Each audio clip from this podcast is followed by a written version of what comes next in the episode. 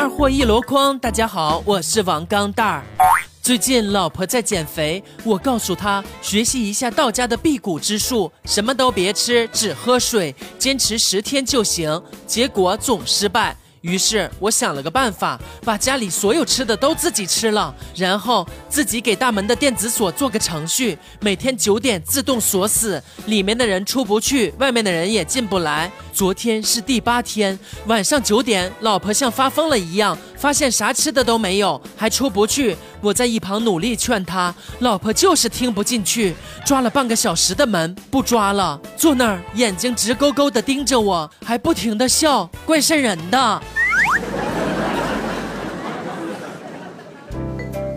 想起来小时候爸妈不在家，翻来翻去也没什么好吃的，不知道怎么回事，就从抽屉里翻出一包维 C 银翘片，外面一层甜一点，放嘴里苦了就吐掉，苦了就吐掉，然后吃了一包，应该有十几个一包吧，刚好我妈回来，然后一言难尽呐。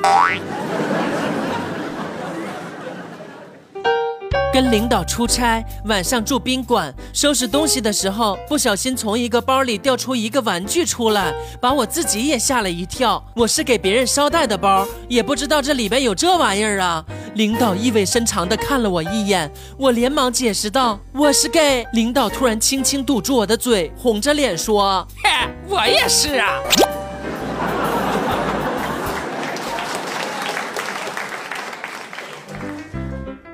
记得以前大学的时候，有一次学校放假，我带着女朋友回家过夜。等晚上睡觉的时候，老妈给了我一卷卫生纸。那时候我一脸懵逼，问道：“妈，你给我这个干嘛呀？厕所不是有吗？”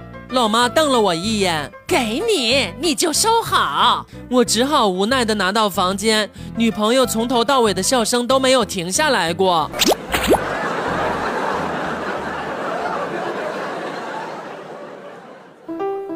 有一天上课，老师说：“哎，这个咱们班女生啊，为了增添士气，宿舍门口写了‘今日青春少女，明日成功女性’。你们男生就不写点什么励志的话吗？”我站起来说：“老师，我们男生宿舍写的也是这个。”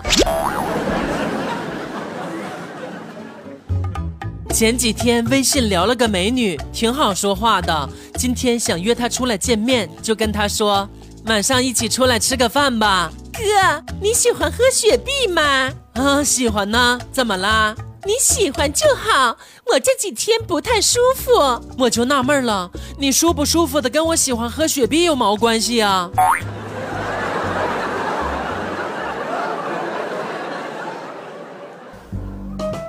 昨天又是三年一度的老同学聚会，同学们现在都有出息了，有的当大老板，有的当了银行行长，还有的当了机关领导。虽然我生意做的不大，但是他们对我非常热情，见我来了都主动来迎接我。当大老板的李同学抱住我的肩膀，热情地说：“哎，钢蛋儿啊，我可算见着你了。”你欠我公司六百万的贷款，快点还了吧！做银行的行长张同学也过来跟我打招呼。这个钢蛋呢，坚持住，我不着急让你还贷款，只要你把每年的贷款利息三百万还了就可以了。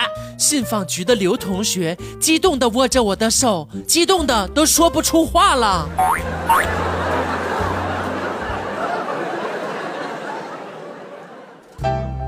我觉得女生应该鼓励男朋友玩撸啊撸，但是只能拿你的 QQ 号玩，不允许拿他自己的号。然后让他天天玩，等他英雄皮肤符文全满了，排位上了大师以后，他就真的再也离不开你了。因为一旦分手以后，你把 QQ 密码改了，他会觉得离开你，人生就再也没有意义了。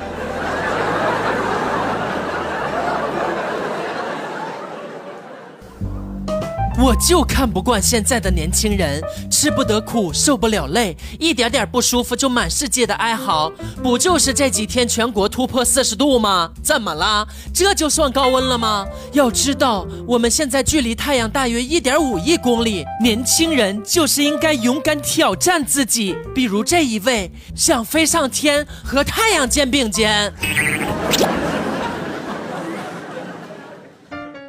从来没见过老爸如此激动的流泪。今天是女儿出嫁的日子，老爸紧紧地抱住女儿，说道：“嗨，闺女啊，如果过得不好就回来，老爸养你一辈子。”然后，老爸又淡定地抱住新女婿，说道：“小子，要是让我女儿过得不好，我就打断你的腿。”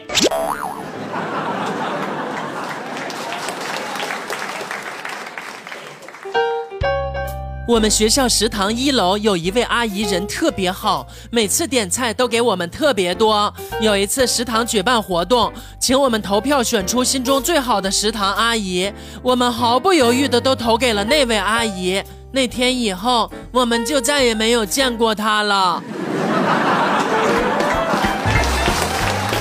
好了，今天的节目就到这里了，咱们明天再见。